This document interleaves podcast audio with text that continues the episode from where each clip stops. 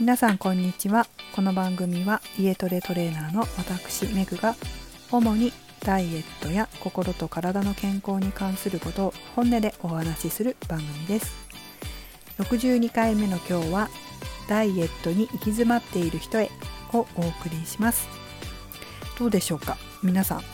順調にダイエットは進んでいますでしょうか？今日は行き詰まっている人に向けてお話をしていこうかなと思います。では早速私の体験話していきます。で、まあ、ダイエットはずっと順調にやれるんですけれども行き詰まるってこともあるんですよ。それはその結局のところ私自身も知識不足っていう時がたくさんあったのでその時に、まあ、行き詰まっちゃうんですね。で具体的に言うと最初ダイエットを始めたのは何回も聞いてる方もいるかもしれませんけど体脂肪率が32%あってその時20歳だったから20歳で32%って体脂肪率すごく多いんですよ。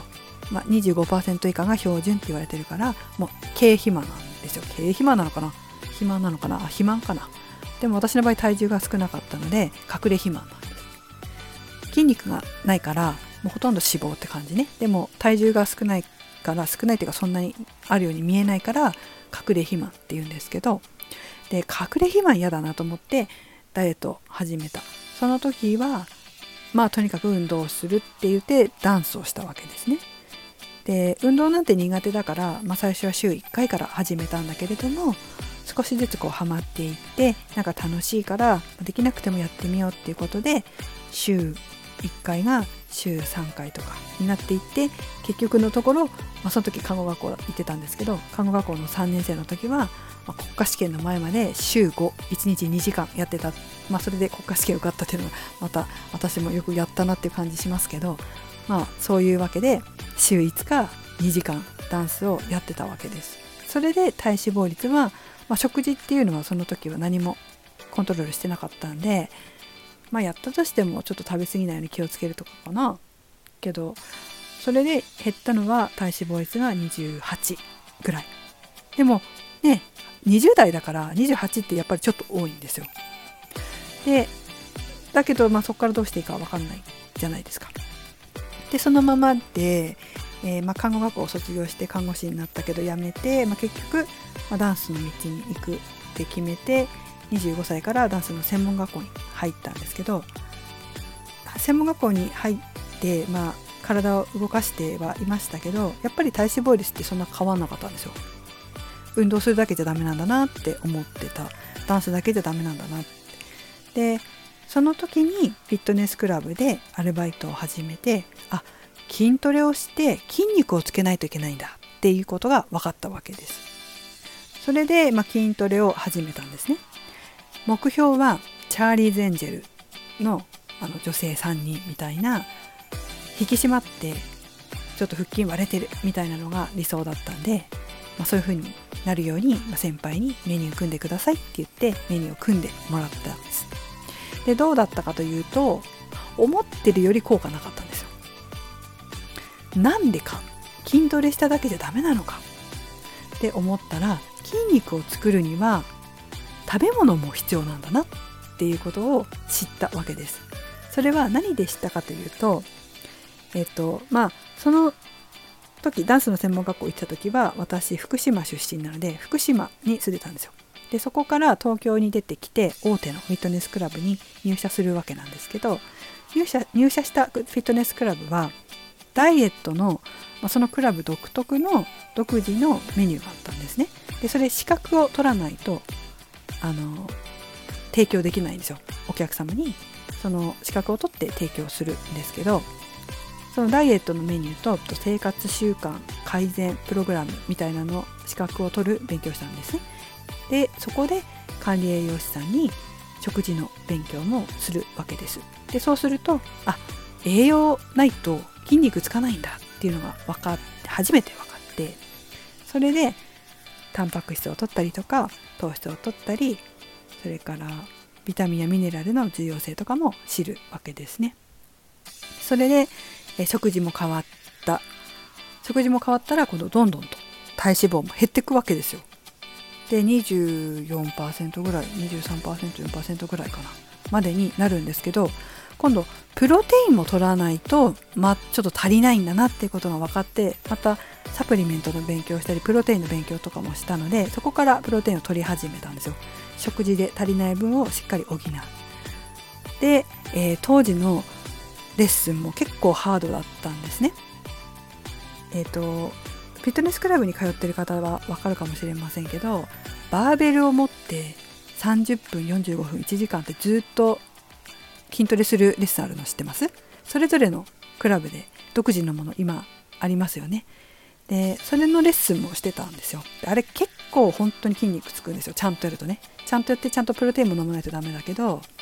手抜かないでちゃんとやるとすごい筋肉がつくのででそれで、えー、体脂肪率もまた今度下がったわけですよ。で、えーもう一つハードなレッスンはステップ台を使ってステップ台の上でジャンプするようなレッスンしてたので、ね、今そんなの聞いたら結構ハードだと思うと思うけどすごいハードだったんですけどね。でそのレッスンを週1本やるのにもう1日ランニングとかしないと体力的に無理でこう5キロぐらい週12回走ってたんですよ。でその時はまあそうねお菓子とかも食べてたかな。結構食べてたけどまあ太んなかったよね。そんだけ動いてたらね。でそれでどんどんとでもまあ下がっていって体脂肪率が19%ぐらいまでになったんですよね。それが30過ぎぐらいかな。30ぐらいかな。そのぐらいかな。で、えー、まあそういうふうにこう段階があってこうどこかで行き詰まるのね。体脂肪率がまあ28%で止まってあれなんでかなって思ってもうちょっと必要なのかな？24%ぐらいで止まってあれ？もうちょっとなんか必要なのかな？こういうふうにこう体脂肪を下げていくにはある程度バージョンアップさせなければいけないんですよ。だからもしご自身が今行き詰まってるとしたらもう変わり目もうちょっとレベルをあげないといけない。っていうメッセージだよっていうことをあの覚えておくといいかなと思います。まあこれちょっと今私が話したのは運動と食事のことですけれども中にはメンタルの方もいます。えっ、ー、と運動もすごい好きなんだけれどもやってるけどこうちょっと怠けちゃうっていう方もいるんですね。まあそれは運動だけじゃなくて食事も波があるとダメなんですよ実は。コンスタントにもうこれ多分20体脂肪率20%前半ぐらいになってなりたい場合はそれ以下になりたい場合は波があったらダメなんですよ。やっぱりあの何ていうのかな。ちょっと厳しくなっていかなきゃいけない自分に。こうモデルさんとかのさ生活をこう何雑誌だったりその方の写真集だったり見ると結構ものすごい厳しいじゃないですか。生活が。ああいう風にしていかなきゃいけなくなってくるんですよ。だから